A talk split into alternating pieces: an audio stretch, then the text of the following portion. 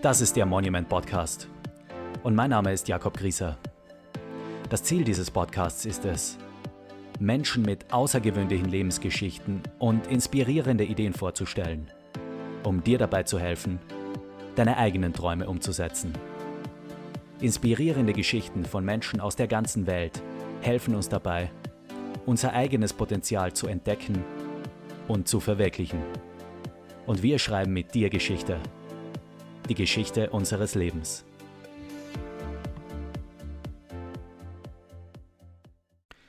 Ich darf euch herzlich zur zweiten Ausgabe des Monument Podcasts begrüßen. Und mein Gast heute ist Wolfgang Konrad. Wolfgang ist zusammen mit David Preis der Gründer von Monument. Er ist außerdem der Geschäftsführer von Monument und er ist selbstständig mit seiner Werbeagentur Impression, wo er auch schon sehr große Projekte abgewickelt hat, die im sechsstelligen Bereich liegen. Außerdem aus dem Vertrieb kommend hat er sich als diplomierter Online-Marketing-Manager auf den Bereich Branding und Online-Marketing spezialisiert. Hallo Wolfi, es freut mich sehr, dich heute im Monument Podcast begrüßen zu dürfen. Servus Jakob, freut mich. Fangen wir ganz am Anfang an. Wie hat das alles bei dir begonnen? Erzähl uns, wo du herkommst, wie du aufgewachsen bist und was deine Vorgeschichte war die zu deiner Selbstständigkeit und zur Vision von Monument geführt hat? Sehr gerne. Ich würde da fast ja wirklich früh reinstarten. Also ich komme auf alle Fälle mal vom Land, Faselsberg, Graz Umgebung und das war da der Ort, der sehr viel Natur bietet. Das heißt, ich schaue aus dem Fenster und ich sehe Kühe, ich sehe einen Bauernhof und das ist so, wenn man so will, wirklich, wo ich aufgewachsen bin und wie das Leben, wenn man so will, wirklich kennengelernt hat. Also wirklich harmonisch, mit viel Natur. Es war so, dass ich bzw. ich mit meinen Brüdern, ich habe zwei Brüder noch, wir sind so aufgewachsen und wo das wirklich sehr passend und harmonisch einfach war. Meine Mom zum Beispiel war wirklich die ersten fünf Jahre, war sie bei uns daheim, sehr fürsorglich und war einfach wirklich sehr schön. Es ist uns nichts abgegangen. Wir haben ja, je, jedes Jahr einen Urlaub gemacht. Der Papa hat sehr viel gearbeitet an der Stelle immer. Das heißt, mit, also den Papa habe ich nicht so oft gesehen, würde ich sagen. Er hat immer sehr viel gearbeitet und hat immer dafür gesorgt, dass es uns als Familie gut geht und dass wir uns wirklich, wenn man so will, alles leisten können. Das heißt, Urlaub und so weiter muss ja natürlich auch von irgendwas herkommen. Und ich würde fast sagen, dass sich das, vor allem was das Unternehmerische angeht, das mit der Selbstständigkeit, dass sich das dann entwickelt hat aus einem Schmerz aussehen. Es war nämlich dann eine Situation, hat sich dann ergeben, wo es dann auf einmal nicht mehr so harmonisch war. Das heißt, es waren Diskussionen angefangen, Streitereien zwischen meinen Eltern, wo Geld immer eine große Rolle gespielt hat, Papa war nicht viel da, weil er natürlich viel gearbeitet hat, hat dafür gesorgt, dass es uns gut geht. Aber eigentlich wäre es natürlich schön gewesen, wenn er öfters da gewesen wäre. Mhm. Und Was hat der Papa gemacht, beruflich? Er ist Maurer gewesen. Maurer war da viel unterwegs, auf Baustellen, ähm, war dann auch Kraftfahrer zum Beispiel ähm, und war einfach viel unterwegs, sage ich mal. Und meine Mama hat dann auch angefangen, mehr sich selbst verwirklichen zu wollen. Also ist dann auch früher oder später dann auch selbstständig dann auch geworden. Und das war dann so mit elf, zwölf Jahren herum, hat sich das alles immer mehr zugespitzt und sie haben sich im Endeffekt trennt. Sie haben sich scheiden lassen. Und das war was, wo für mich so ein extremer Schmerz einfach entstanden ist, weil ich gesehen habe, da ist das Geld immer gewesen, was eigentlich dafür, dazu geführt hat, dass anscheinend der Papa nicht da war, dass die Mama sich dann auch selbstständig machen wollte und wir vom Papa da nicht viel gehabt haben. Schlussendlich von der Mama dann auch nicht viel gehabt haben, in der Scheidung dann und wie das dann alles weitergegangen ist. Ähm, mit 13, 14, das war dann was, da habe ich, beziehungsweise meine Brüder von Mama und Papa gar nichts mehr gehabt. Also wirklich gar nichts. Und da habe ich wirklich so ein bisschen die Rolle eingenommen, wenn man so will vom Papa. Wir haben ihn immer wirklich oft gesehen, er hat sich extrem zurückgezogen, was auch verständlich ist. Es war eine extrem schwierige und schmerzhafte Zeit. Es ist sehr schnell gegangen, alles miteinander. Ähm, und wenn natürlich der Papa, der immer für uns alles down hat und immer alles weiterhin tut, auf einmal den seine Kinder natürlich, wenn man so will, ja, weggenommen ist jetzt ein schickes Wort, aber im Endeffekt sind wir dann weg gewesen. Und dann, das war einfach was, er hat sich definiert durch uns. Das war sein Leben. Das war sein Leben einfach und. Also ihr seid bei der Mama geblieben und der Papa genau, ist genau, ausgezogen. Genau, wir, okay. Der Papa ist weiterhin in Faselsberg geblieben, wir sind in die nächste Gemeinde gezogen, okay. nach Hausmannstetten. Und dort hat so die andere Hälfte, wenn man so will, von der, der Jugend dann, wenn man so will, dort hat, bin ich dort aufgewachsen dann. Und das war, wie gesagt, was, wo ich dann auch gekocht habe für meine Brüder, weil die Mama einfach nicht da war, wo ich das auch übernommen habe, dass wo jeder seine Hausaufgaben macht. Das heißt, das war, wie gesagt, ich habe hab dann einfach die Position einnehmen müssen. Und es war was, wo ich dann gesagt habe, ich möchte nie mehr in mein Leben Sorgen haben, dass es an Freiheit mangelt für, für Menschen, die ich liebe, oder auch an finanziellen. Ich möchte wirklich den Menschen, die ich liebe, wirklich alles ermöglichen, was das Finanzielle ist, das Zeitliche. Und es war dann so ein Antrieb, der da einfach entstanden ist, würde ich sagen, auch wenn es hauptsächlich unterbewusst war. Ich habe ich hab ein Religionsbuch entdeckt vor zwei Jahren. Da habe ich mit zehn Jahren eingeschrieben, da ist drin gestanden, was möchte ich mal werden. Und ich habe eingeschrieben mit ein paar anderen Dingen, dass ich reich werden möchte. Eigentlich bin ich aber nicht der Typ, der sagt, boah, ich muss da mega reich werden und ich muss mir das oder das leisten. Es ist eigentlich daraus entstanden, weil ich gemerkt habe, dass da so Streitereien und so Diskussionen entstanden sind, speziell bei meinen Eltern, dass ich sowas einfach nie mehr erleben möchte und ich auch nie mehr Menschen, wie gesagt, in meinen engeren Umkreis in Situationen bringen möchte, die einfach Leben verändern, die einfach wirklich zerstörerisch sind, wenn man so will, durch das Geld.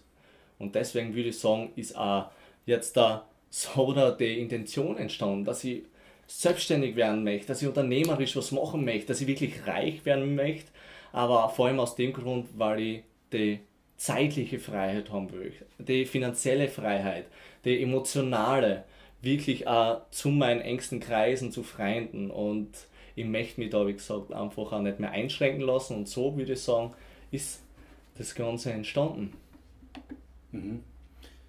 Also du hast da sehr früh eigentlich schon ziemlich schmerzhafte Erfahrungen gemacht und ähm, definitiv, ja. ja. Also es war, um vielleicht ähm, ein bisschen einzutauchen und ja, das äh, wissen eigentlich nur vier, fünf Leute, das kann ich an einer Hand abzählen. Aber ich glaube, dass es einfach wirklich ein paar Leute gibt, die sich damit identifizieren können. Es gibt einfach viele Scheidungen, es gibt viele Kinder, denen es einfach so geht, wo wirklich Familien zerbrechen. Und es gibt Scheidungen, und das will ich an der Stelle auch sagen, die sehr schön verlaufen.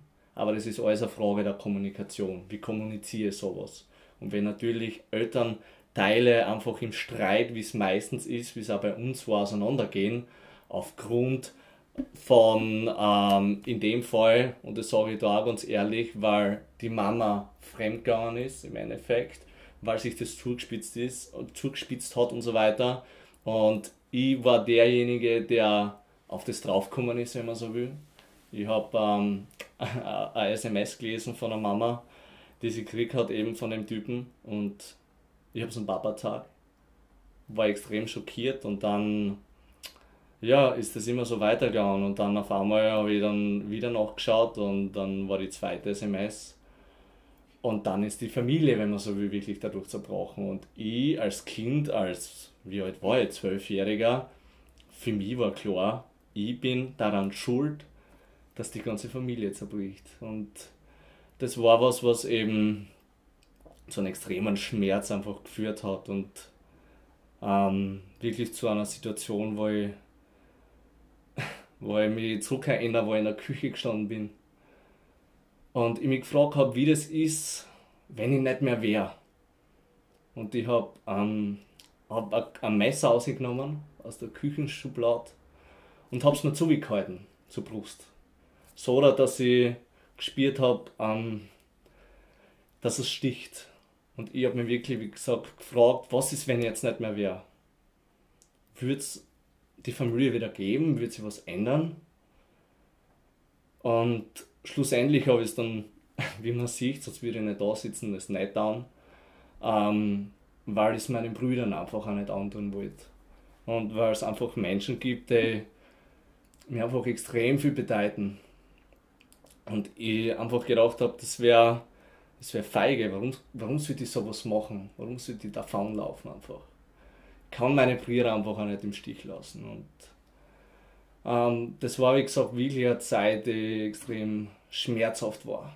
Und wodurch ich aber extrem gewachsen bin, dem eine extreme Stärke gibt, nach wie vor heute einfach ein Selbstbewusstsein. Ich kann in Gespräche und in Projekte eingehen, dem einfach so eine Energie, so eine Macht einfach geben, wovon mich keiner abhalten kann. Und nichts aufgrund, dass ich den Schmerz im Endeffekt früher oder später transformieren habe können. Und das ist was, ähm, das ich einfach auch jedem einfach nur mitgeben kann, wenn man so will. Dass man wirklich den Schmerz natürlich auch zulässt, aber wirklich hernimmt zum Transformieren, weil es wirklich eine extreme Energie geben kann, aber Empathie und emotionale Intelligenz. Ganz viel Leid kennenlernen dürfen, die in ähnliche Situationen waren. Wenn man so will, wenn man es beurteilen möchte, die auch schwierige Situationen gehabt haben. Ich habe dort Gott sei Dank Freunde gehabt, die, mir, die mich sehr unterstützt haben, die für mich da waren. Ich habe ihn kennengelernt vor ein paar Monaten, bei dem war es anders. Der war in dem Alter, wo sich seine Eltern trennt haben. Und bei dem, sein Freundeskreis, hat er dann zu Alkohol gegriffen und zu Drogen. Und er hat sich dann in meinem Alter jetzt da wiedergefunden, wo sein bester Freund neben ihm gestorben ist, weil er einfach eine zu hohe Dosis genommen hat. Mittlerweile ist er über 30 und ist wirklich ähm, ja, wieder super unterwegs und hat so eine gewisse Stabilität wiedergefunden. Mhm. Aber wie gesagt, ähm, kann mich da einfach auch glücklich schätzen, das passende Umfeld in den Zeiten gehabt zu haben. Mhm. Also danke, dass du das mit uns geteilt hast, äh, diese extrem persönliche Story mhm. und die für dich sehr, sehr emotional ist. Mhm. Sehr gerne, ja. Ja, wie gesagt, ich glaube, dass es extrem wichtig ist, in Zeiten, äh, in denen wir jetzt leben, dass man eine Verletzlichkeit zulässt, dass mhm. man auf Vermenschlichkeit einfach eingeht, auf Akzeptanz. Es hat, denke ich, jeder sein Packerl zum Tragen. Jeder mhm. hat seine Probleme. Ich bin dabei weit nicht der Einzige und mhm. es hat jeder sein Packerl zum Tragen und seine Schwierigkeiten. Ich glaube, wie gesagt, dass es extrem wichtig ist, dass wir anfangen, ehrlich miteinander zu sein. Die Masken abnehmen und wirklich den Mensch an sich dem anderen sehen. Und wirklich sagen, hey, du bist nicht allein mit den Dingen, mit den Problemen, die dich beschäftigen. Mhm. Absolut, ja. Kann ich da vollkommen zustimmen.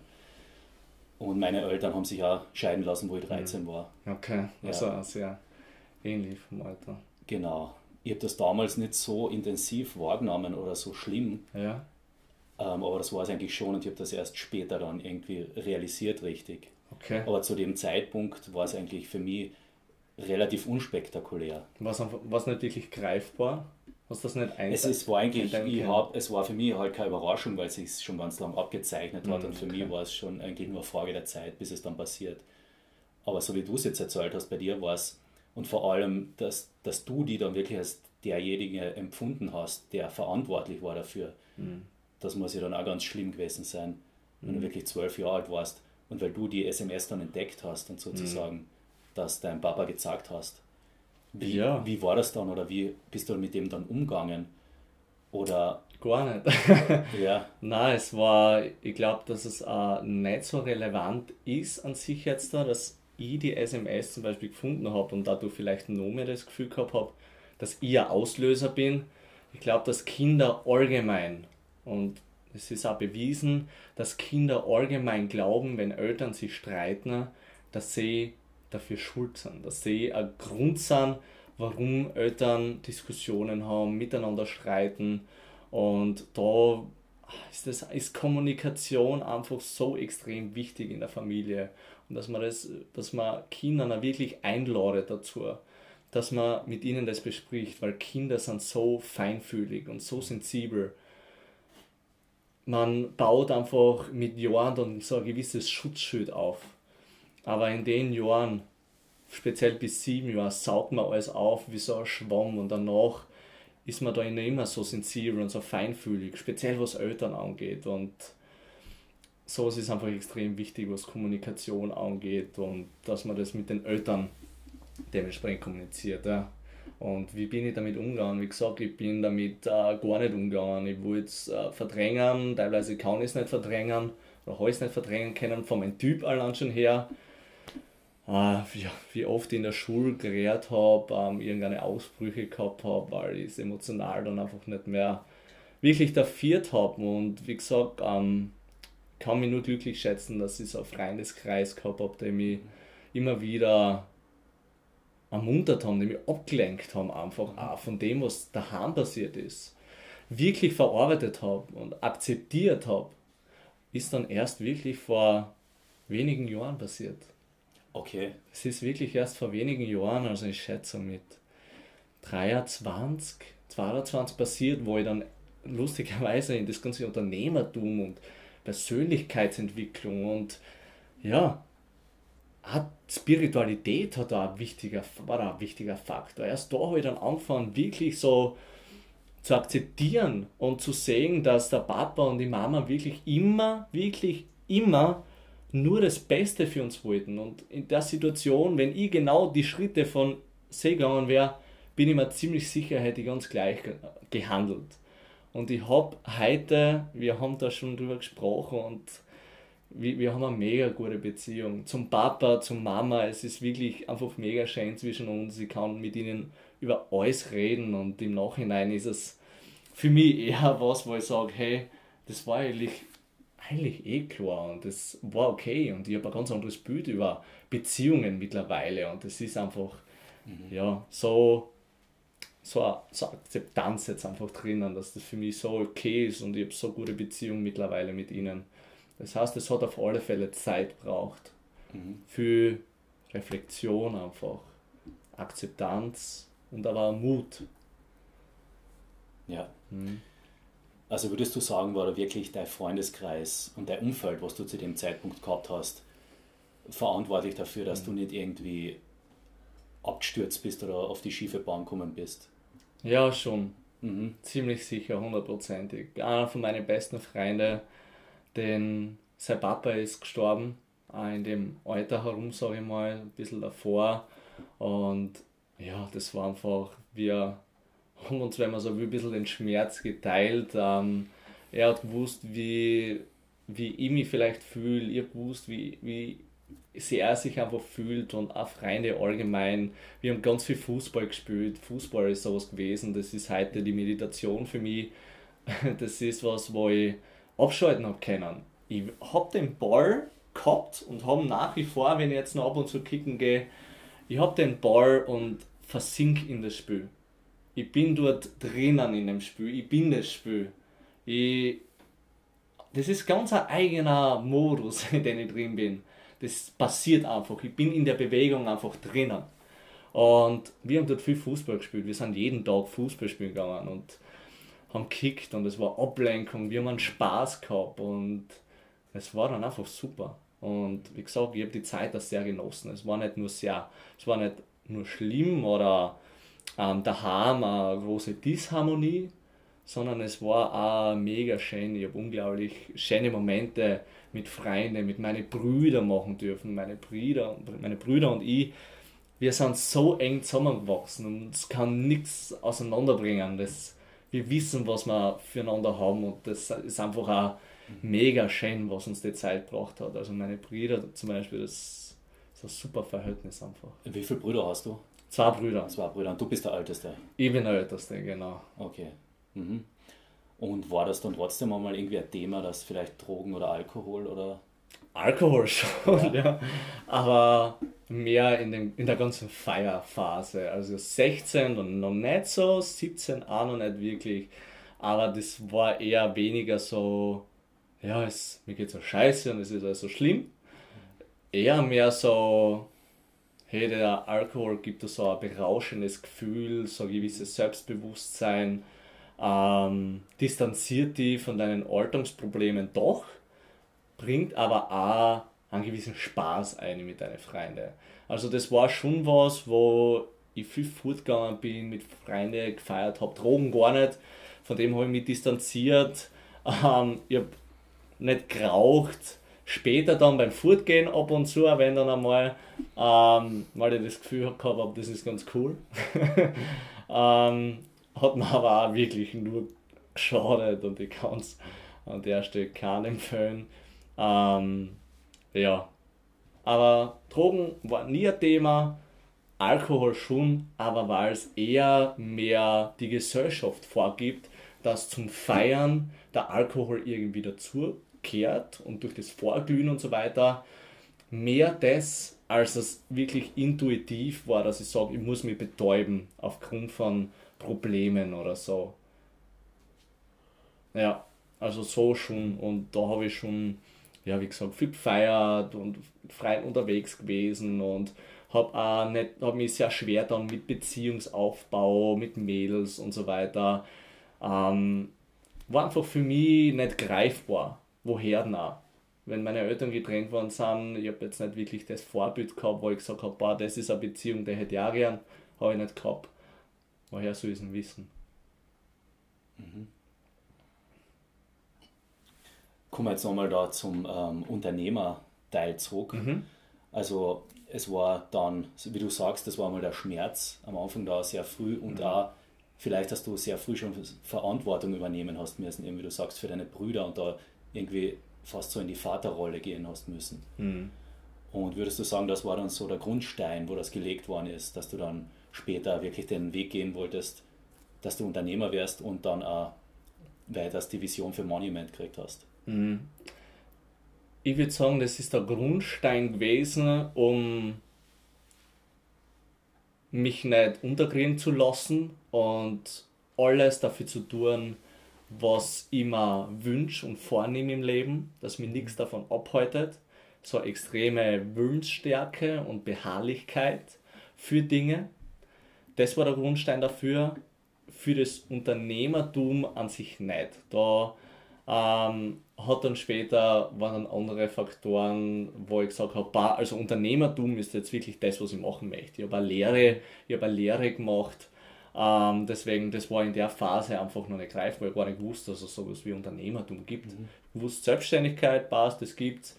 Der Papa ist selbstständig, die Mama ist selbstständig, ähm, arbeiten richtig viel so, dass, dass man nicht viel mitkriegen eben von ihnen. Ähm, das war dann eigentlich eher fast ein negatives Beispiel, oder? Also die, waren, sich, ja, die Eltern waren beide selbstständig, aber für die als Kind war das mhm. eher was Negatives, weil sie so wenig Zeit für Ja, an, an, sich schon. Es war, nicht, es, war nicht wirklich, es war nicht wirklich greifbar. Ich habe das eher weniger gesagt, gesehen, dass die Selbstständigkeit also ein bisschen das Problem ist, sondern eher mehr der Mangel an dem Finanziellen, wenn man so will.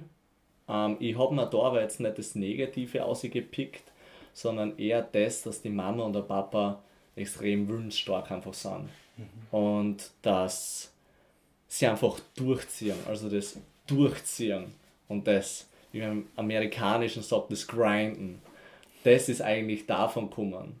Also wir sind, nachdem wir vom Papa weggezogen sind, hat die Mama auf der Couch geschlafen, waren in einer Mini-Wohnung, wo ich mit meinen Brüdern zu dritt in so einem kleinen Zimmer geschlafen habe, ich mit meinem Bruder zusammen in einem Doppelbett kleiner Bruder, der ein bisschen eine, Premium-Version gekriegt, hat ein eigenes Bett gehabt, ein Einzelbett neben uns.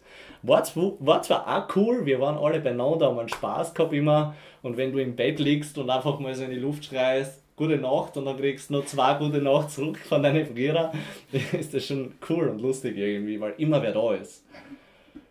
Aber es war, wie gesagt, einfach auch schwierig. Also die Mama hat auch sehr hart gekämpft für das, was sie sich mittlerweile aufgebaut hat. Der Papa hat auch sehr hart gekämpft und das Grinden, wie gesagt, das Durchziehen, das beharrliche Traumbleiben, auch wenn du einfach anstarren nach den anderen vor die Füße geschmissen kriegst. Das habe ich von sie mitgenommen und für das äh, bin ich extrem dankbar. Ähm, Selbstständigkeit war für mich einfach auch gar nicht greifbar. So, und Unternehmertum schon gar nicht. Wie gesagt, ich habe nicht gewusst, dass es das gibt. Ähm, das ist dann später gekommen, mhm. mit 20, 21. Okay. Also du würdest sagen, das war auf jeden Fall eine ganz wichtige Lektion, was du von deinen Eltern mitgekriegt hast. Einfach diese Willensstärke und mhm. das einfach durchziehen. Ja, extrem. Ja. Hundertprozentig. Ja. Und wie du dann 20 warst, wie bist du dann dazu gekommen? Eigentlich, du hast gesagt, du hast zuerst eine Ausbildung gemacht. Mhm. Genau. Das ja. war das, was deine Eltern wahrscheinlich wollten. Richtig. Genau. Und du selber aber nicht unbedingt. Hundertprozentig, weil ja. ich zu dem Zeitpunkt ja gar nicht gewusst, was will ich eigentlich. Ähm, Mama, Oma haben dann gesagt, Lehre, Verwaltungsassistent in der Gemeinde. Hey, Bur, macht es. Das gibt der Sicherheit und Stabilität für die nächsten 50 Jahre. ähm, könnt ihr euch vorstellen, wie mir das getaugt hat? Ich habe keine Alternative gewusst, gehabt. Ähm, ich glaube, sie wissen schon, wovon sie reden. Passt, machen wir es halt. Ähm, ja, habe das gemacht. Im ersten, zweiten Lehrjahr ist mir dann aber immer mehr bewusst worden, shit, das vom Computer, das liegt mir ja gar nicht. Was, das ist ja sowas von Nüsse Herausforderung. Also ich will da jetzt wirklich nicht mega schlecht über Bürojobs oder Gemeinden reden. Aber hey, da passiert ehrlich gesagt nicht viel. Und ich kann aus Erfahrung reden und ich würde keinen Fall. Wie gesagt, ich rede von mir, nicht von anderen. Für andere passt das super gut. Aber für mich, ich werde nach zwei Jahren eingegangen. Ich werde zu einer Maschine mutiert, wenn dann, die einfach nur mehr funktioniert und die Lebensfreiheit verloren hat. Und danach bin ich eine komplett andere Richtung eingeschlagen. Naja, tut mir eigentlich gar nicht. Ich habe mir dann gedacht, ja, okay, wenn der Job schon scheiße ist, dann schaue ich, dass ich mich hocharbeite, dass ich wenigstens eine gute Position kriege. Hab dann mit der Abendschule angefangen, Matura. Hab dann also 40 Stunden gearbeitet und Abendschule danach gemacht, Montag bis Freitag. Hab dann aber gemerkt nach einem Jahr, okay, es hilft wirklich nichts, der Job ist einfach, der taugt mir nicht, das ist nicht das, was ich will.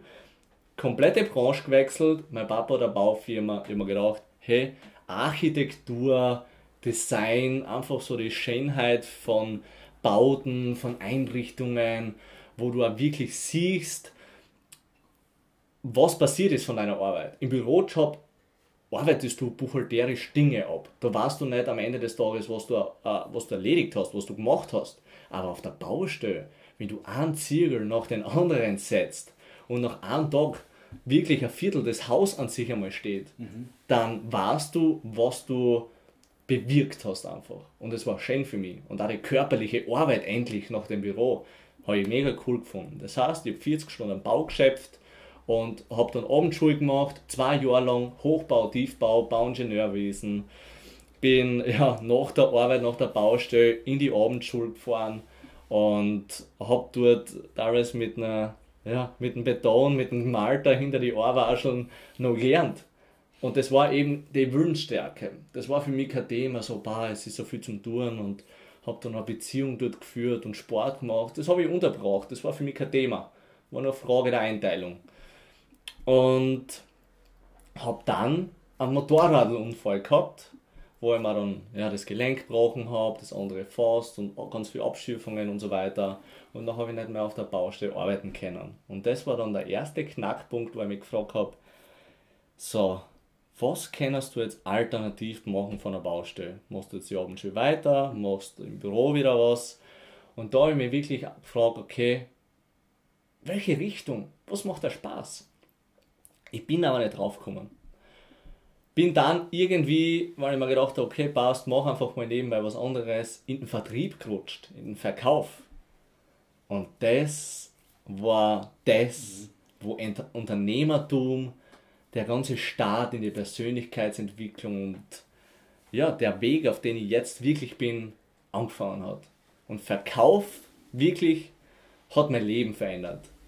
Im Positiven, im extrem Positiven. Und das war mehr oder weniger Zufall, dass du da einfach hinkommen bist in dem Bereich. Ja, ja, ich habe mir gedacht, passt, Verkauf, ähm, pff, war ein bisschen verschrien bei uns am Land, weil, ja, wir sagen halt, wenn man so will, ja, der will da halt was andran oder das ist halt ein Vertreter, der will da halt irgendwas verkaufen, was du eh nicht brauchst. Das waren so Glaubenssätze, die habe ich bei mir verankert gehabt.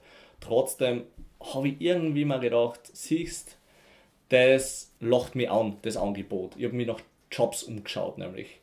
Und dann bin ich dort reingerutscht und ich habe dort mit wem ein Gespräch geführt und es war dort am Anfang noch Network Marketing, das war's, das war viel Netzwerken, viel mit Leid allgemein zu tun, Persönlichkeitsentwicklung. Und das war was, wo ich erfahren habe, dass du wirklich, und das war für mich was Neues, dass du Ideen, die in deinem Kopf entstehen, in die Wirklichkeit, in die Realität als Projekt umsetzen kannst. Es so wie Unternehmertum gibt und du wirklich, und das war das erste Mal, wo ich gesehen habe, hey, ich kann wirklich finanziell und zeitlich frei werden. Und das war so das, was ich durch den Verkauf das erste Mal erlebt habe und erfahren habe, wo dann auf einmal auch noch so ein extremer Antrieb entstanden ist. Und das war dann wirklich so der endgültige Schritt, dann auch, wo ich gesagt habe, hey, mhm. Unternehmertum, let's go, das will ich machen. Und da habe ich ganz viel dann ja, mhm. mit mir zum Arbeiten angefangen. Da hast du dann wirklich gesehen, dass das genau das ist, was du eigentlich immer wolltest. ja, an, ja. an sich schon, mhm. an sich schon, aber noch nicht wirklich. Wie gesagt, mhm. da hat die Arbeit angefangen, das ist alles ein langer Prozess gewesen. Ähm, mittlerweile weiß ich ganz gut, warum ich das Unternehmertum so interessant finde. Und das ist an sich jetzt gar nicht das zeitliche und die finanzielle Freiheit.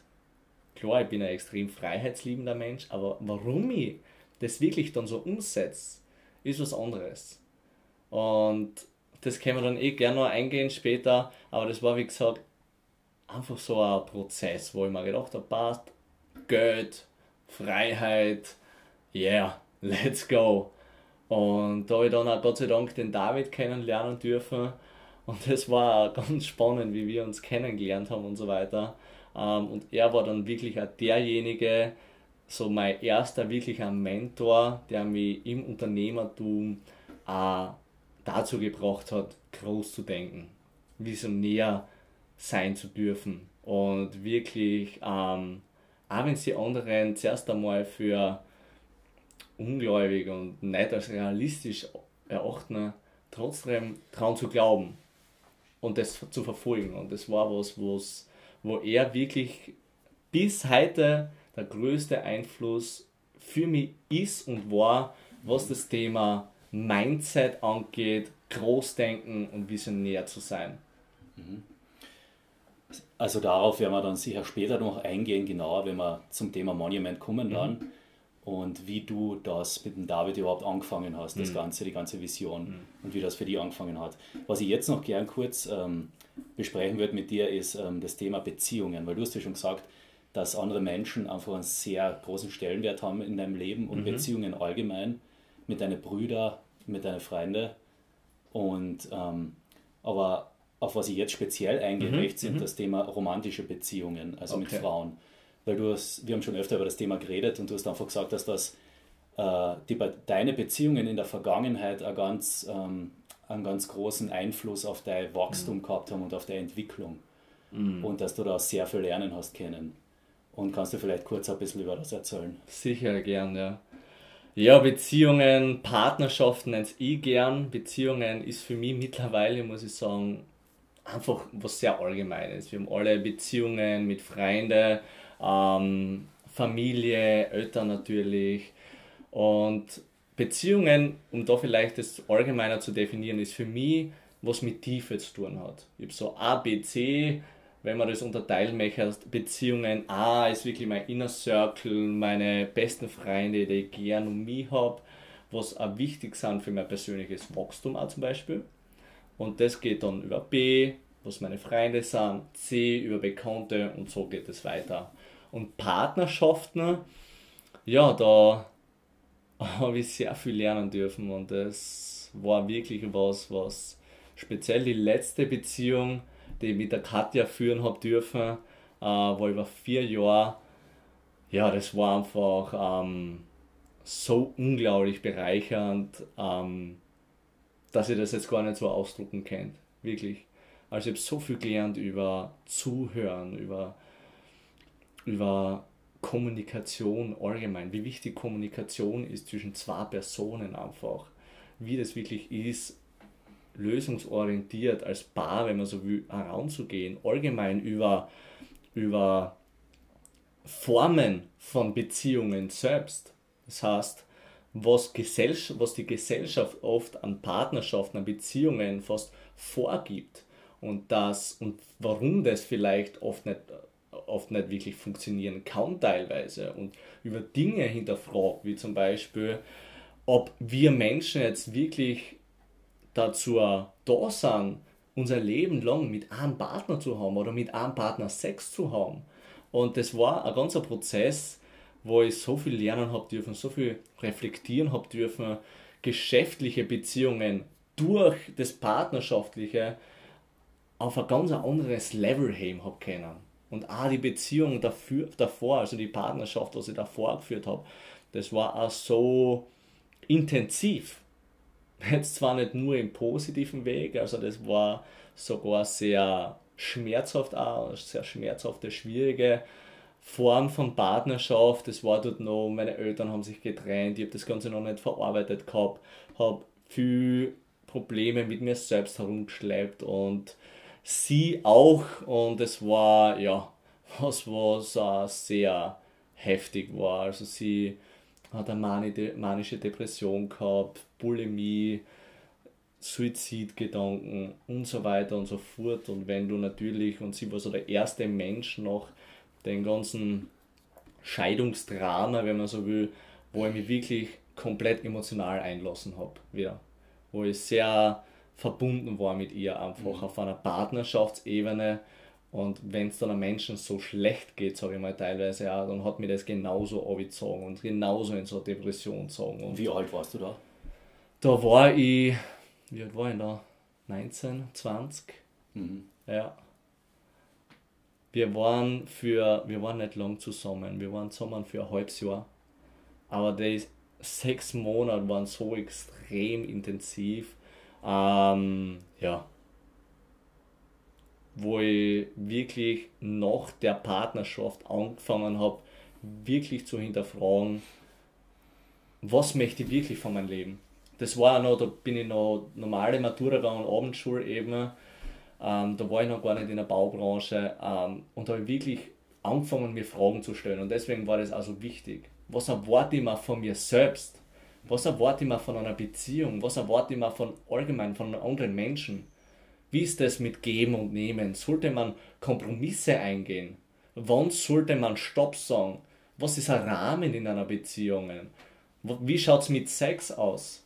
Wie schaut es mit Gedanken aus? Wie kombiniere ich äh, berufliche, eine berufliche Ebene mit einer partnerschaftlichen? Wie, wie kombiniere ich das alles? Ich habe ja keine Ahnung gehabt. Ich habe mir da kein Handbuch mitgegeben, wo drin steht, so führst du eine perfekte Beziehung. Hat mir ja keiner gesagt. Und das, das, Handbuch kriegt eigentlich niemand. Das so ist, es, das kriegt ja keiner. Das findet jeder irgendwie außer oder auch nicht. Genau. Das ist das, ja. Genau. Aber das, das was du jetzt gesagt hast, finde ich sehr interessant, dass du angefangen hast, dir diese Fragen zu stellen. Weil ich glaube, das ist einmal die Voraussetzung überhaupt. Und sehr viele Menschen fangen überhaupt nie an, in ihrem Leben sich diese Fragen überhaupt mhm. zu stellen. Wie stelle ich mir das vor, jetzt eine Partnerschaft? Will ich mit jemandem mein ganzes Leben zusammen sein? Genau. Oder nur mit einer Person Sex haben mein ganzes Leben? Ja und einfach diese ganzen Fragen. Ich glaube, das ist ganz wichtig, dass man nicht einfach diese gesellschaftlichen Konventionen übernimmt, mhm. sondern es für sich selber auserfindet. Hundertprozentig. Mhm. Was ja auch verständlich so ist. Ne? Das sind so gesellschaftliche Muster, die man auferlegt kriegt als Kind einfach. Man nimmt das so mit und prägt sich das einmal so ein. Trotzdem merkt man vielleicht, oder habe ich speziell gemerkt, dann im, im späteren Alter, eben mit 20, 21, 23, dass das eigentlich für mich nicht so stimmig ist. Dass ich doch andere Vorstellungen habe von einer Beziehung, von einer Partnerschaft, als wirklich mit dem anderen Menschen bis ans Ende des Lebens zusammen zu sein, zu heiraten, dann ein Haus zu bauen, Kinder zu haben und auch wirklich mein komplettes Leben lang auch keinen Sex mehr mit anderen zu haben ist, und das muss ich da auch klar sagen, nicht meine Vorstellungen von meiner von einer Partnerschaft im jetzigen Moment. Ja. Vielleicht ändert sich das einmal, aber ist jetzt nicht der Fall. Ich glaube, das ist ganz wichtig, dass man das einmal sagt. Auch, dass das nicht schlecht ist, wenn das jemand will, aber Ja, dass es einfach ja. nicht für jeden passt, sondern dass man für sich selber herausfinden muss, was für, für einen selber passt. Und das wirklich hinterfragt. So ist es, weil es ist ja komplett menschlich und ich muss da oft ein bisschen lachen ähm, über, wie bei anderen Menschen, dass andere das oft so ablehnen direkt, wenn man sowas nur anspricht, so in der Richtung, boah, nein, ich finde nur meine Freundin anziehen und keine andere Person. Bullshit. Das ist so normal, dass man mehr als nur einen Menschen anziehen finden kann und dass man das auch tut. Und dass man sagt, hey, schau, die Person ist auf ihre ganz eigene charismatische Art und Weise irgendwie anziehend. Die hat was. Die ist so, da, ich würde gern kennenlernen. Ich finde, wie gesagt, anziehend. Da ist ein Reiz dahinter. Und das ist völlig normal, dass man mehrere Menschen gleichzeitig reizvoll, anziehend finden kann. Und die Anziehung basiert auf einer sexuellen Ebene. Ich sage nicht, dass man mit einem Menschen nicht ein ganzes Leben lang zusammen sein kann und ihn heiratet. Ich bin 100% der Meinung, dass man mit einem Menschen wirklich eine Partnerschaft führen kann, die auf ewig haltet und mit der wirklich auf ewig zusammen ist, wenn man das wirklich so auf ewig sagen will.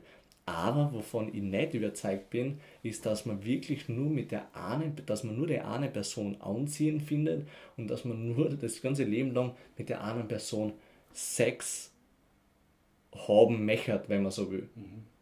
Weil es werden immer wieder Situationen sein, ich weiß das ja selbst, wie das ist in einer Beziehung. Irgendwann lässt das richtige Verliebtheitsgefühl nach und das ist Gewohnheit. Wir sind ja Gewohnheitstiere.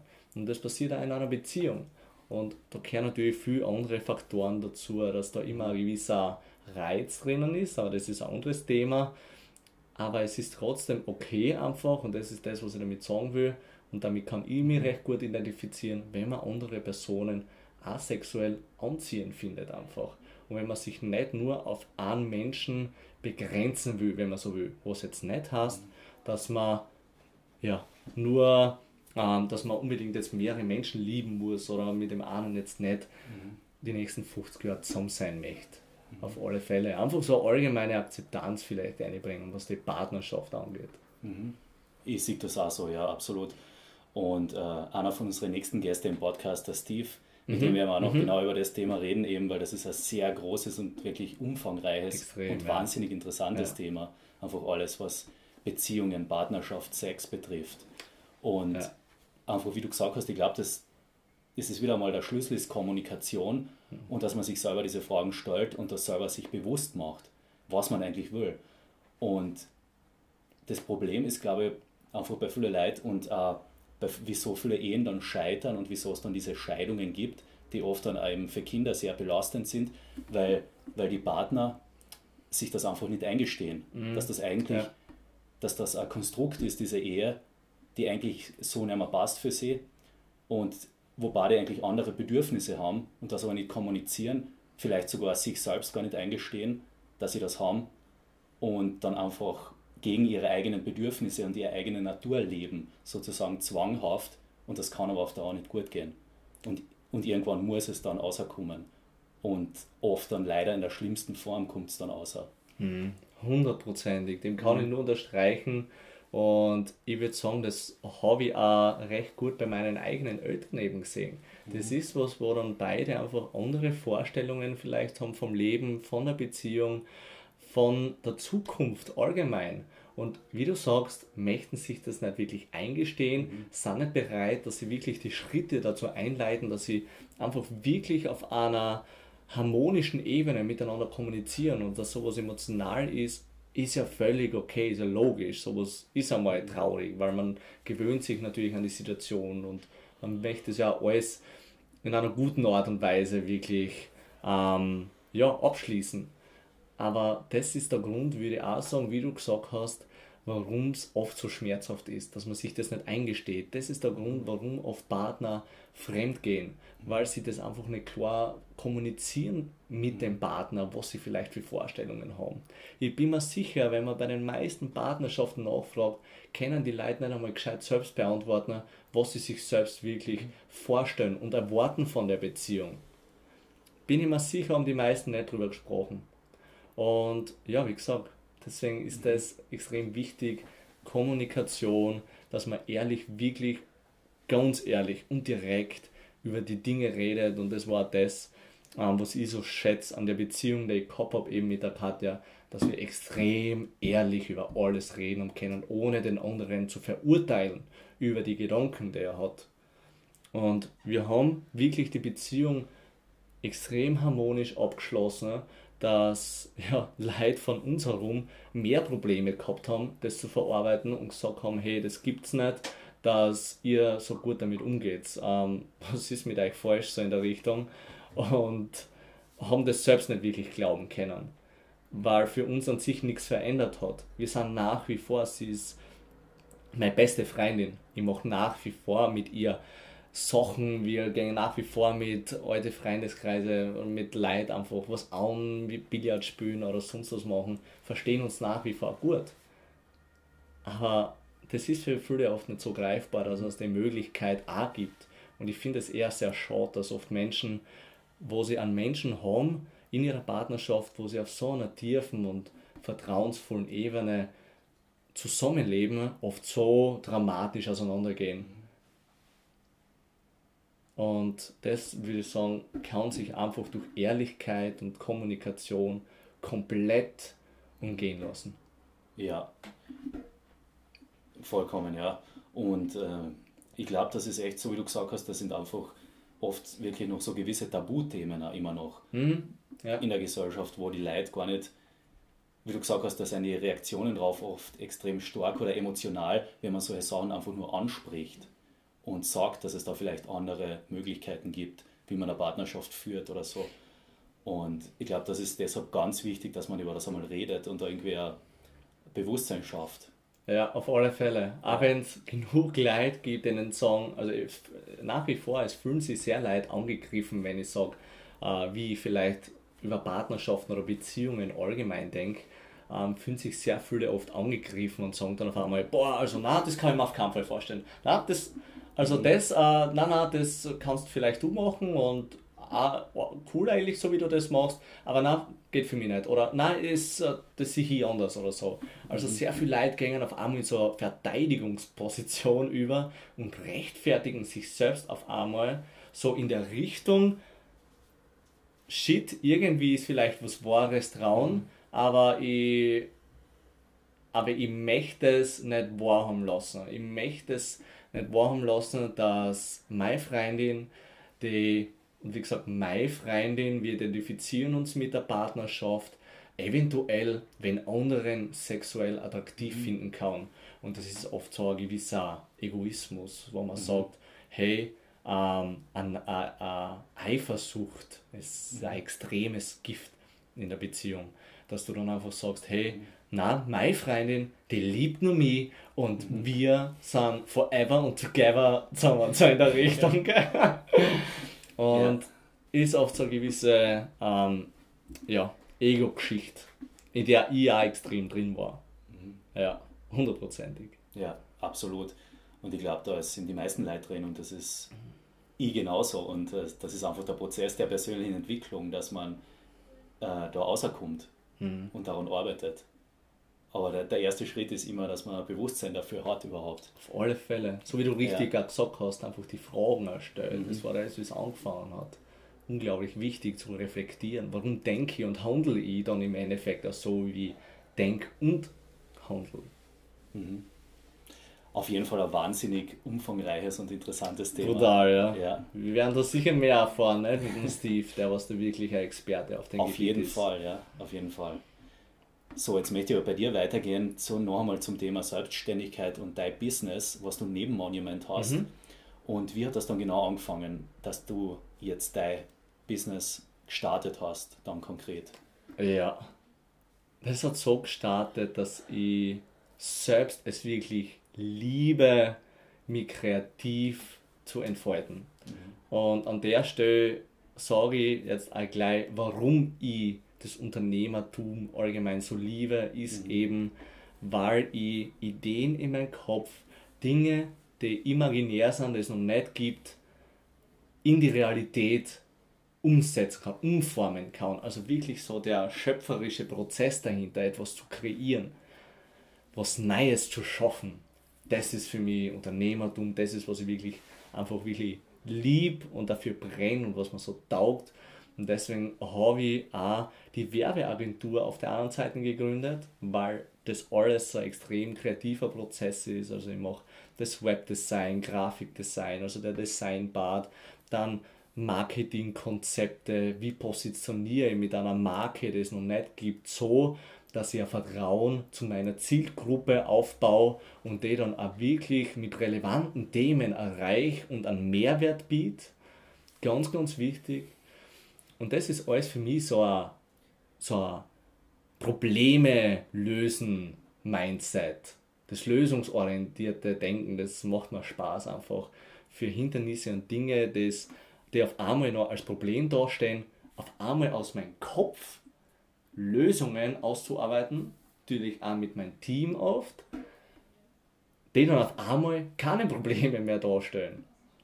Ganz spannend und das macht mir spa extrem Spaß und die Werbeagentur ist eben einfach so ein kreativer Prozess natürlich auf der anderen Seite, aber zweitens gibt es mir auch die Freiheit, an Projekten speziell eben wie Monument zu arbeiten, weil mir das einfach eine finanzielle Freiheit einfach ergibt. Das heißt, du kannst mal komplett selbst einteilen, wann ich arbeite. Ähm, ich habe gewisse finanzielle Mittel, wo ich mich halbwegs über Wasser halten kann. Und das gibt mir auch die Freiheit, dann meine Energie und meine ganze Zeit, die ich noch habe, speziell für Monument aufzuwenden. Wenn ich für das Geld, wenn man so wie 40 Stunden arbeiten kennt oder wird, dann kennt ihr nicht so viel Energie und nicht so viel Zeit in Monument einstecken. Und deswegen ist es mir allein deswegen schon wert, äh, selbstständig was aufzubauen und so flexibel zu sein, damit ich für Monument noch mehr eintun kann, noch, noch mehr machen kann.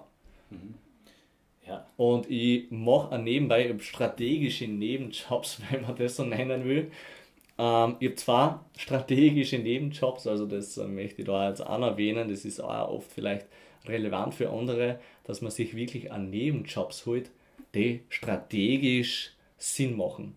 Also wir zum Beispiel bei Monument oder allgemein bei Unternehmen ist es wichtig, dass man strategische Partner an Bord holt. Wo man jetzt nicht direkt das Sponsoring kriegt oder so, aber die Sinn machen für eine Zusammenarbeit. Und so strategische Nebenjobs habe ich auch, wie zum Beispiel, ich arbeite nach wie vor ab und zu auf der Baustelle beim Papa Erstens, weil es ein mega Ausgleich ist zum Laptop, zu der ganzen Arbeit, weil ich draußen bin, in der Natur, unter dem Himmel, wenn man so will, und wirklich die körperliche Arbeit habe. Zweitens, ich werde braun dadurch. Das Wichtigste. Genau, das, eigentlich ist das eh der allerwichtigste Punkt. Ja. Und drittens werde ich, habe ich dadurch einfach nur mehr Kontakt zum Papa, und verbringe auch Zeit mit ihm, was ich auch sehr schön finde. Und viertens, bessert das arme Trinkgeld auf. Mhm. Und das ist zum Beispiel, wie gesagt, auch so ein strategischer Nebenjob, der super Sinn macht für mich und den ich wirklich sehr gern mache. Mhm. Sehr cool, ja. Und dann kommen wir jetzt gleich zum Monument. Yes. Zu dem großen Thema. Der David hat uns ja schon erzählt, um was es beim Monument genau geht und was die Vision dahinter ist. Und kannst du uns jetzt einen Einblick geben, wie das eigentlich für dich angefangen hat mit dem David? Du hast es mhm. vorher schon angesprochen, ihr habt euch kennengelernt. ja. Und ähm, wie das für dich angefangen hat und was deine Vision eigentlich war, wieso du Monument überhaupt gegründet hast mit dem David. Ja, auf alle Fälle.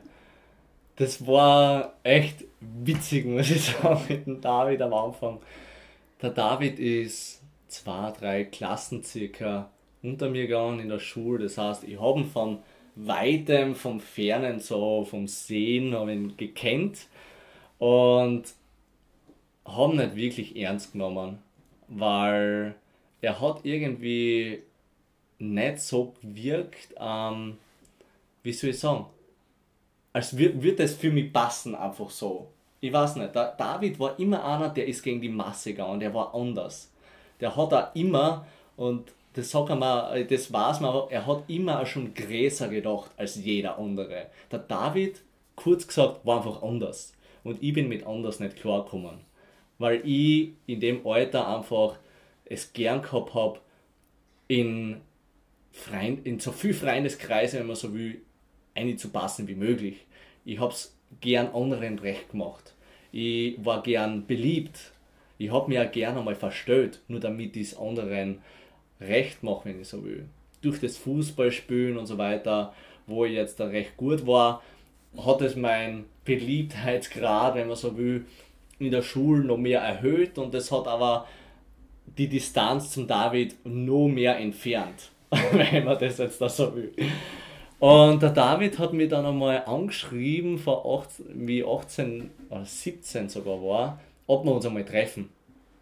Und für mich war das extrem eigenartig. Warum, weil, warum sollte ich mich mit dem David treffen irgendwie? Ähm, das war komisch einfach, so aus dem Nix. Und habe ihm dann geschrieben, na David, ähm, cool, dass du die treffen willst mit mir. Leider habe ich extrem viel zu tun gerade zur Zeit und wir können uns gerne anderes mal treffen. Und wir haben uns dann zwei Jahre nicht gehört. Das war, na wo, ich war dann mit 18, 19, glaube ich, sowas war ich. Ähm, haben uns zwei, zweieinhalb Jahre nicht gehört, wenn nicht länger. Und dann habe ich an David geschrieben, ob er sich treffen möchte. okay. Ja, Wieso hast du deine Meinung geändert? Was war der Auslöser? Es war der Auslöser, dass ich auf einmal eben, das war die Phase, wie in den Verkauf gekommen bin, ins Network Marketing, dass ich dann auf einmal den Wert darin gesehen habe, zu verkaufen, Unternehmertum, einfach Persönlichkeitsentwicklung. Und ich wusste, dass der David einfach offen ist dafür. Und dass er auf einmal so einen ganz eigenen, speziellen, mysteriösen Eindruck gehabt hat auf mich auf einmal. Und ich habe mir gedacht, siehst, ich bin David jetzt wirklich wieder mal treffen. Und also das, was zuerst vielleicht eher negativ war, was du an ihm war. Ja, Vollgas. War ja, hat sich dann umgedreht. Ja.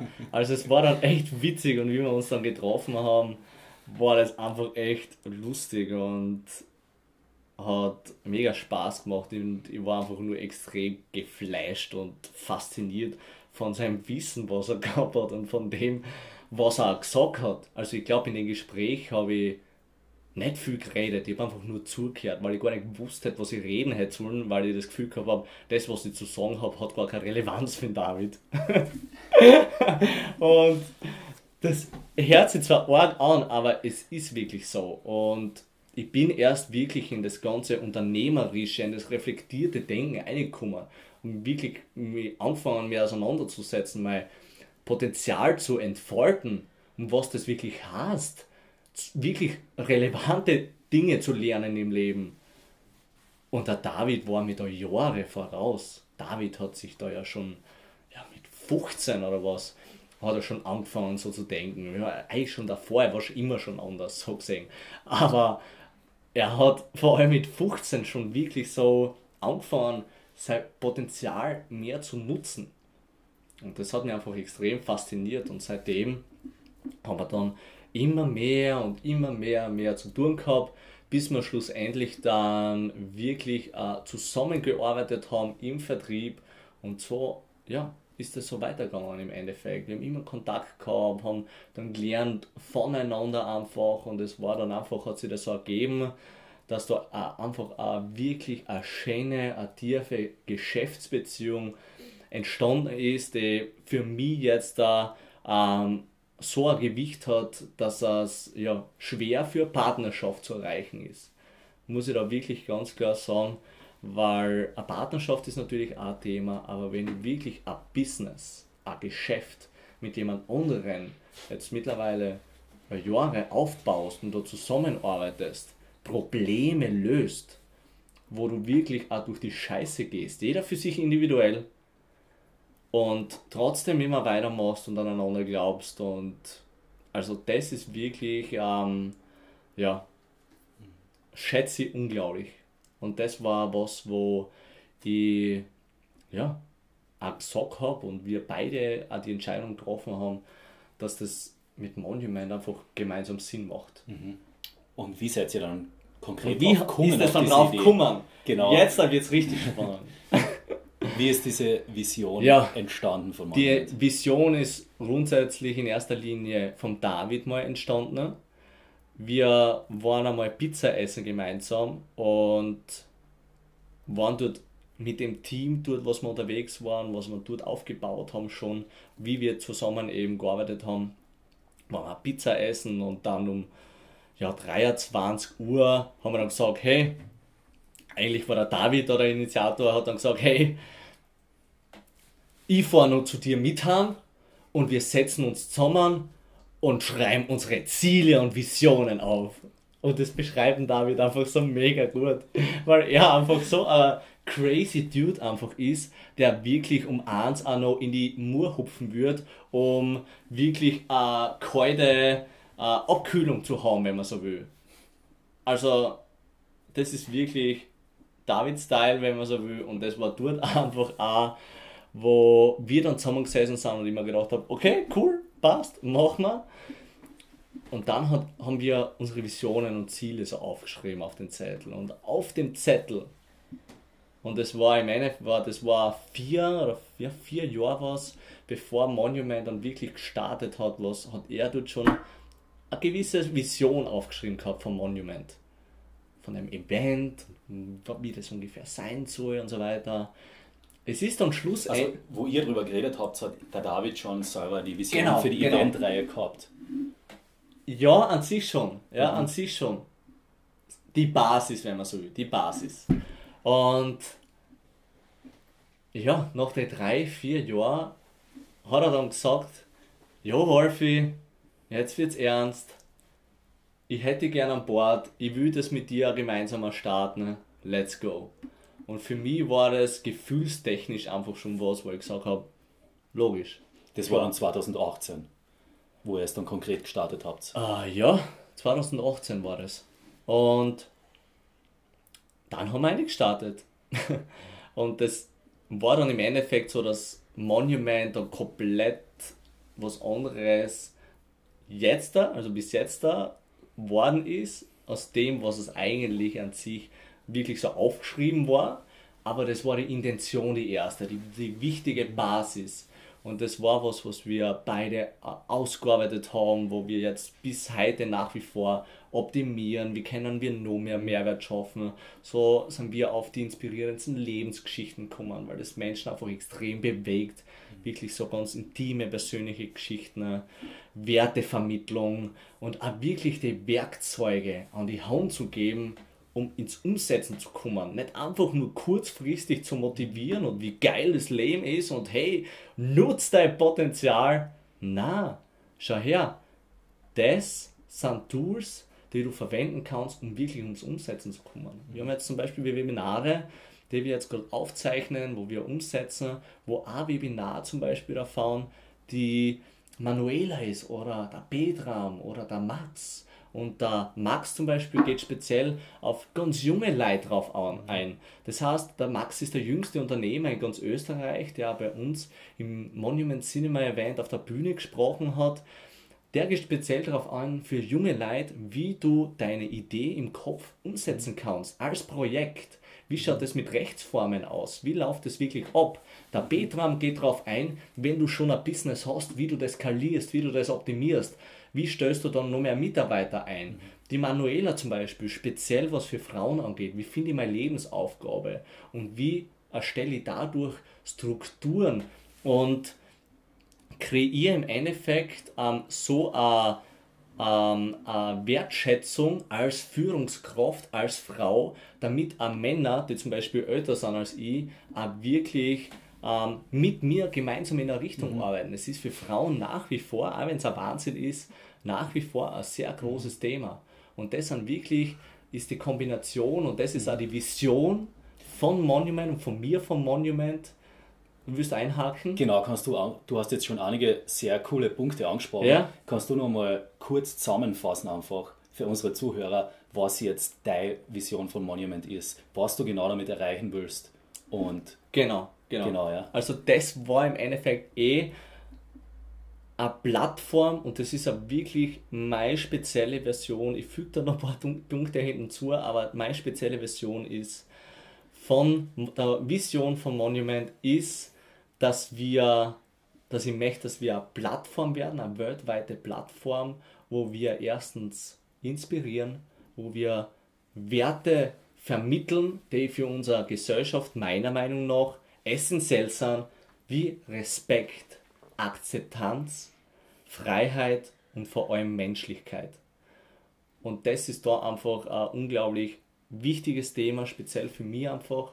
Aber auch, und das ist der dritte Punkt, ist die Tools, die Werkzeugkiste, wo wir wirklich allein das Werkzeug an die Hand geben, wo sie damit ins Umsetzen kommen, um ihre Träume zu erreichen. Deswegen Monument ist ja die Brücke zwischen dir und deinen Träumen und genau das ist der Sinn und Zweck dahinter. Und ich speziell für mich möchte, wie gesagt, noch den einen oder anderen Punkt hinzufügen. Für mich ist das ähm, aufgrund dem, dass ich bei einer Veranstaltung erfahren habe, was es heißt, Unternehmer zu sein und sein Potenzial zu entfalten, hat, ist das einfach auch was für mich, wo ich eine Zugänglichkeit schaffen möchte in jeder Hauptstadt, wo jeder den Zugang kriegen soll, zu so einer Veranstaltung zu gehen.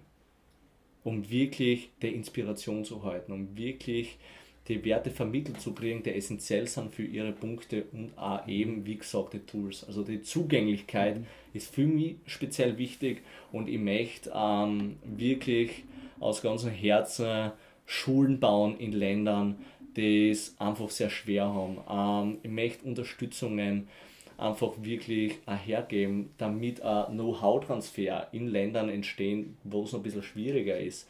Ich möchte noch mehr Bewusstsein für Natur schaffen, für den Planeten. Ähm, ja, es sind da so viele Punkte, die man mhm. dann so viel Geiles und Gutes machen kann. Und mhm. deswegen betone ich, wir sind kein Wohltätigkeitsverein, wir sind ein Unternehmen. Und wir möchten einen Gewinn machen. Und zwar aus dem Grund eben, dass wir noch mehr Menschen unterstützen können, wir wachsen können, noch mehr Mehrwert kreieren und auch noch mehr Bewusstsein schaffen. Mhm. Also es ja, sind einfach so viele Punkte einfach auch für mich persönlich noch. Aber ich muss da ganz ehrlich sein, bevor, und ich glaube, da liegen sich auch viele Leute an, wir möchten nicht nur ja, Charity-Projekte mhm. unterstützen und Gutes tun. Es ist wichtig, sich einzugestehen, dass ein gesundes Unternehmen einen Cashflow braucht, Strukturen bauen muss, um wirklich nachhaltig an, an, ja, an Einfluss zu haben, etwas wirklich bewirken zu können. Mhm. Und ich möchte, dass ein Monument genau die Plattform ist, wo eben sowas einfach entstehen kann. Mhm. Das ist genau der Punkt, nämlich äh, wenn du kein Geld hast, wenn du keine finanziellen Mittel hast, dann kannst du niemandem helfen. Du brauchst das Geld. Wenn du Geld hast, hast du jede Möglichkeit. Du kannst die ganzen Wohltätigkeitsprojekte machen und alles, aber ohne Geld kannst du nichts bewegen. Das ist einfach ein wichtiger Punkt. Ganz schwierig, ganz äh, ja, schwieriges Thema. sagen die einen oder anderen natürlich, ja klar kannst du als Asler immer was machen und du kannst protestieren und, und solche Dinge. Klar, kannst du alles machen, alles gut und schön, aber ich bin eher persönlich eher der Fan, dass ich ein Unternehmen, wie gesagt, so da aufbaue, wo ich von vornherein schon einmal Mehrwert und eine Anlaufstelle für Leute biete, die sich eben in einem bestimmten Bereich kümmern, wie eben, was das immer ist, Potenzialentfaltung, ähm, Unternehmertum, Beziehung, ja, gibt es unendlich viele Bereiche. Und ich bin, wie gesagt, eher mehr der Typ, der lieber sich so nachhaltig ein Unternehmen aufbaut, einen wirklich sehr großen Cashflow natürlich aufbaut, generiert, damit man einfach noch besser solche Dinge nachhaltiger einfach noch umsetzen kann. Da spielen Kontakte natürlich auch ganz große Rolle. Ich kann mich natürlich auf die Straßen stellen und protestieren gegen was. Ich kann mich aber auch für was im Unternehmen einsetzen und wenn ich Kontakte zu dem jeweiligen Unternehmen habe, die wirklich direkt was umsetzen könnten oder wo es vielleicht um mehr Nachhaltigkeit geht oder Regionalität geht, dann hat das was ganz mhm. was anderes, eine ganz andere Wirkung. Mhm. Und wie gesagt, ich bin persönlich eher mehr Fan von der Art und Weise, von der Unterstützung. Da kann ich da absolut zustimmen. Ich sehe das genauso. Dass es, man kann entweder, wie du gesagt hast, gegen etwas protestieren oder man kann für etwas was Positives bewegen. Ja. Und ich finde auch den zweiten Weg viel sinnvoller als den ersten. Schließe mich hundertprozentig an. Ja. ja. also das ist eine wahnsinnig coole Vision und sehr spannendes Thema. Über das können wir noch sehr lang weiterreden, aber wir haben leider nicht so lang Zeit mehr. Und ein Thema, über was ich noch gern sprechen möchte mit dir, weil du hast schon erwähnt, bei Monument geht es darum, einerseits die Inspiration, die inspirierenden Geschichten, aber auch, dass man Leuten konkret Tipps gibt, konkret mhm, mhm. Werkzeuge yes. gibt, wie sie jetzt direkt was verändern können in ihrem Leben mhm. zum Positiven. Und deshalb auch extrem spannendes Thema, finde ich, ist das, ähm, einfach Gewohnheiten und Strategien, wie man ähm, ein produktiveres und effizienteres Leben führen kann. Mhm. Und wir haben schon öfter über das geredet, Wolfi, über das Thema. Und du hast einfach, du bringst so viele Sachen unter einen Hut. Du, hast, du bist bei Monument, du hast dein eigenes Business, du hast gesagt, du hast die Nebenjobs, du machst daneben noch Sport, hast Zeit für Freunde und kannst du vielleicht uns ein paar Strategien und Gewohnheiten und Tipps geben, wie man das schafft, dass man einfach so viele Sachen unter einen Hut bringt und seine Zeit wirklich so produktiv und effizient wie möglich nutzt. Mhm. Auf alle Fälle. Wie mache ich das? Prioritätenplanung. Also ich bin, man sagt zwar Time Management, ist in dem Fall sehr wichtig, aber ich bin kein von Time Management, weil grundsätzlich wir wirklich unsere 24 Stunden Zeit haben und die einfach teilweise einfach so ineffizient genutzt werden, dass ich das selbst oft nicht aushalte. Ähm, speziell, wie mache ich das? Ähm, konkretes Beispiel, ich stehe in der Früh jeden Tag auf, schaue in meinen Kalender, der heutige Tag, ich habe natürlich 24 Stunden Zeit, habe jetzt geschlafen, so, ich stehe um 6.30 Uhr auf, meine Morgenroutine, wenn man so will, um 7.30 Uhr, 8 Uhr starte ich ein. Mein Tagesplan läuft bis 20.30 Uhr, danach startet meine Abendroutine. Und in den, in, der, in den Stunden dazwischen ist grundsätzlich noch nichts definiert. Das ist wichtig. Keine definierte Zeit. Und da arbeite ich gern mit Blöcken. Das heißt, es gibt einen Block für Essen, es gibt einen Block für Sport, es gibt einen Block für Erledigungen, für Business, für Freunde und ich habe eine Liste vor mir und da schreibe ich alles auf, was zu erledigen ist. Alles. Ich schreibe wirklich, wie so Aufzählungszeichen, kannst du das vorstellen, schreibe mir alles auf, was erledigt gehört, was wichtig ist. Und dann habe ich den Buchstaben A, B oder C, was die Priorität definiert. A ist wirklich am allerwichtigsten und C ist am wenigsten wichtig. Das heißt, ich schreibe überall mal dazu zu den einzelnen Erledigungen A, B, B, B, A, C. Und dann habe ich mal eine Übersicht, alles klar, passt. Das sind die Erledigungen, die Kern gemacht und habe das wirklich schon priorisiert. Jetzt habe ich meine Blöcke, was meine Erledigungsblöcke, wo ich genau das erledige. Das heißt, um 7.30 Uhr in der Früh starte ich ein, habe einmal für eineinhalb, zwei Stunden Erledig einen Erledigungsblock. In den zwei Stunden arbeite ich genau das ab. Also zuerst die A-Punkte, dann die B-Punkte und dann die C-Punkte. Nach den zwei Stunden Erledigungen habe ich dann zum Beispiel einen Punkt, der heißt puh, Pause, 20 Minuten, 30 Minuten Pause. Einfach einmal abschalten, ausgehen, einfach einmal kurz weg, aus dem Fokus rauskommen. Danach wieder zwei Stunden Erledigungen zum Beispiel. Danach ist der Essensblock. Das heißt, dann gehe ich essen, du kochen. Und danach habe ich wieder einen Erledigungsblock. Und dann habe ich dann zum Beispiel vielleicht einen, einen Ortsblock, wenn man so will. Das heißt, ich habe um 17 Uhr einen Ortstermin, dann gehe ich dorthin. Oder um zwischen 16 und 18 Uhr habe ich meinen Social Media Block.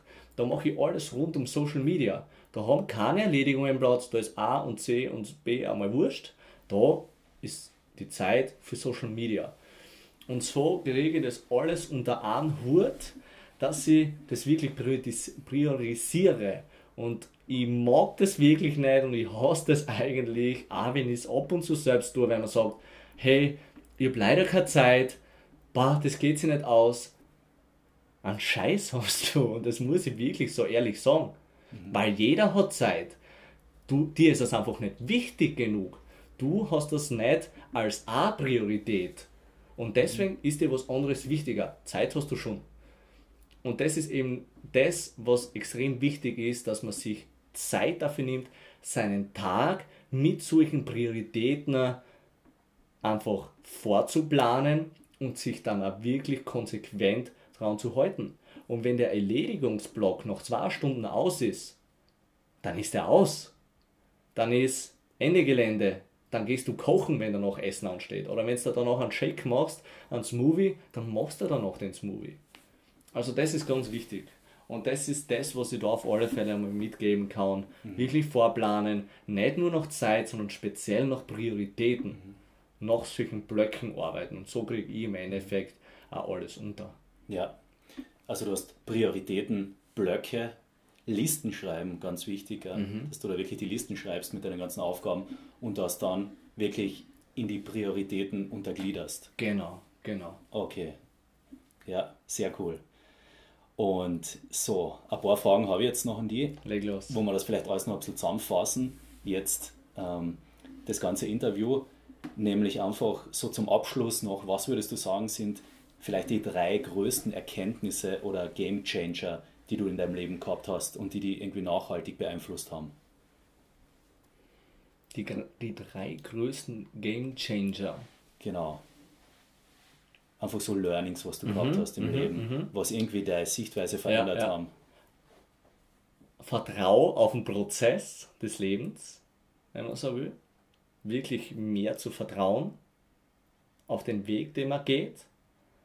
Ich habe gelernt, dass man wirklich, äh, wenn man Energie wo einsteckt und wirklich dem nachgeht, dass irgendwann das Leben einem entgegenkommt und dann dabei unterstützt. Auch wenn zwischendurch auf dem Weg einmal ein paar Tests sind, ein paar Hindernisse. Aber irgendwann kommt das Leben entgegen und unterstützt sie dabei. Ich habe schon öfters keinen Ausweg mehr gesehen, auch im vor allem auch im unternehmerischen Bereich und auf einmal ist dann kurzfristig was daherkommen, mit dem ich nicht gerechnet habe und mhm. was mir extrem geholfen hat. Zweites, Schmerz transformieren. Also das wirklich einfach auch zu akzeptieren, den Emotionen zwar nachzugehen, zu akzeptieren und den Schmerz für Wachstum zu nutzen also Schmerz für Wachstum zu nutzen, zweiter Punkt. Und der dritte Punkt ist, und das habe ich tätowiert auf meinem rechten Oberarm, unser Leben ist, wozu unser Denken es macht. Und das ist so das dritte. Marc Aurel, Zitat. Ja, ja, das ist das dritte große Learning, was ich wirklich dann gemerkt habe, was für einen extremen Einfluss das Denken hat, die Einstellung, das Mindset. Mhm. Sehr cool, ja. Was sind die drei Bücher, die du jedem empfehlen würdest? Erstes Buch ist von Yuval Noah Harari, 21 Lektionen des 21. Jahrhunderts. Zweites Buch ist von Brandon Burkhardt, Das Motivationsmanifest. Und drittens von Neil Donald Walsh, Gespräche mit Gott. Sehr gut. Was sind die drei wichtigsten Gewohnheiten, würdest du sagen, die das Leben von jedem Menschen positiv verändern können? Erster Punkt, kalt duschen in der Früh. Zweiter Punkt, meditieren. Und dritter Punkt,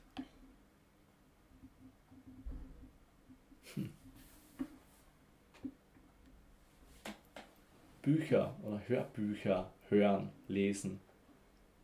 Das ist eine Gewohnheit, die ich mir dann auch erst speziell später angeeignet habe und wo du dir ein Umfeld bzw. ein Wissen kreieren kannst, Mentoren kreieren kannst, die auch aktuell in deiner Situation nicht in deiner Umgebung sind, aber wo du dir wirklich bewusst Inputs holst, die dich auf dem Weg unterstützen. Also kalt duschen, meditieren und Lesen bzw. Hörbücher her. Kannst du für unsere Zuhörer noch einmal sagen, wo sie Monument im Internet finden und äh, die persönlich? Sicher. Ähm, unter www.monument.com natürlich. Facebook, Instagram, äh, Monument Austria. Mich speziell auch unter Wolfgang Konrad relativ einfach unter Instagram, LinkedIn, Facebook. Oder was mir am allerliebsten ist, persönlich beim nächsten Monument Cinema Event. Ja. Wann findet das statt? Wird veröffentlicht erst ähm, im Oktober, November. Okay. Danke für das Gespräch, Wolfi. Danke dir, Jakob.